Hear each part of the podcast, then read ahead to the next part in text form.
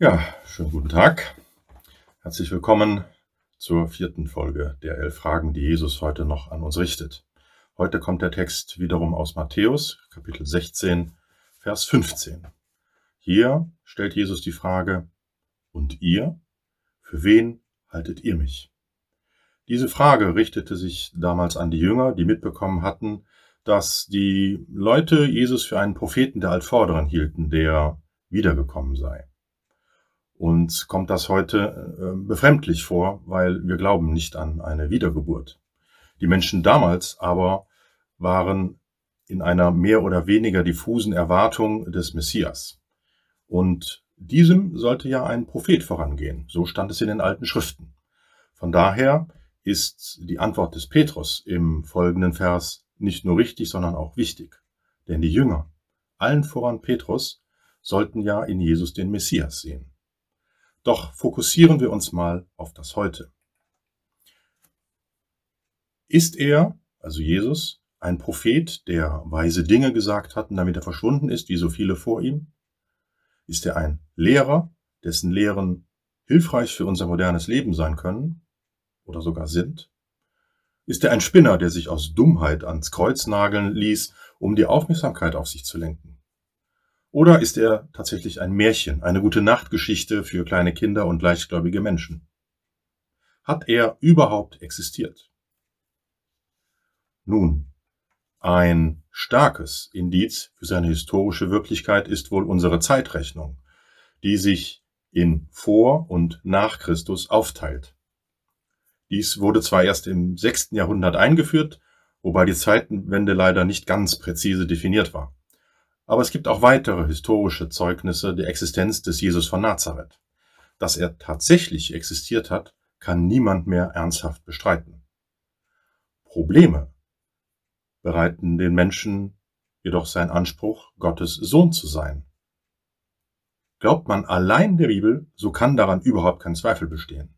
Nicht nur hat Jesus es selbst gesagt, sondern dies wurde auch in der folgenden Zeit von vielen Menschen immer wieder bezeugt. Aber worin besteht denn das Problem, dass Jesus Gottes Sohn ist? Wer nicht an einen Gott glaubt, dem kann doch auch egal sein, als wessen Sohn er sich ausgibt, oder? Und wer an Gott glaubt, soll doch mit dieser Meinung glücklich sein an seiner Wege ziehen, könnte man meinen. Da Gott aber Gott ist, hat er in jeden, wirklich in jeden von uns Sehnsucht nach ihm hineingelegt. Darum ist eigentlich tatsächlich jeder Mensch auf der Suche nach Gott. Doch meist findet er nur irgendeinen mageren Ersatz in dieser Welt. Wenn nun jemand daherkommt und von Gott erzählt, ist der Mensch in seinem tiefsten Inneren getroffen, denn eigentlich weiß er, von wem die Rede ist. Doch will er es wahrhaben? Meistens will er das leider nicht, aus den unterschiedlichsten Gründen. Der eine ist indoktriniert von den scheinbar immer wahren Aussagen einer bestimmten Art der Wissenschaft. Ein anderer will an gar nichts glauben und meint, er könne nur glauben, was er auch sieht. Wieder andere wissen um ihre Schuld, wollen sich aber nicht weiter damit beschäftigen. Und dann gibt es die, die sich zwar intellektuell für die Bibel interessieren ähm, und sie mit quasi wissenschaftlichem Interesse betrachten, aber sie lassen es nicht an ihr Herz heran.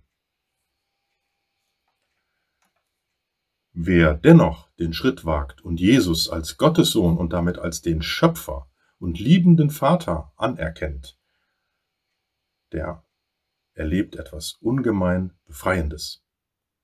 Der sieht mit einem Mal klar und deutlich, wie wunderbar Gott die Dinge in seinem Leben angeordnet hat und wie sehr Gott ihn bewahrt hat. Diese Erkenntnis beantwortet dann auch die Fragen nach dem Sinn des Lebens. Woher komme ich? Gott hat mich wunderbar gemacht und einzigartig geschaffen. Wohin gehe ich? Ich werde die Ewigkeit mit Gott verbringen und dabei in lauter Jubel und Freude mein Dasein fristen. Wozu lebe ich? Um Gott als den Schöpfer aller Dinge in liebender und dankbarer Zuneigung anzubeten. Zudem werde ich damit mein Sündenproblem los. Gott vergibt so vollkommen, dass diese Last ein für allemal von den Schultern genommen ist. Darum ist Gott in der Gestalt seines Sohnes Jesus Christus in diese Welt gekommen und für uns gestorben. In ihm allein ist das Heil, die Erlösung und das ewige Leben.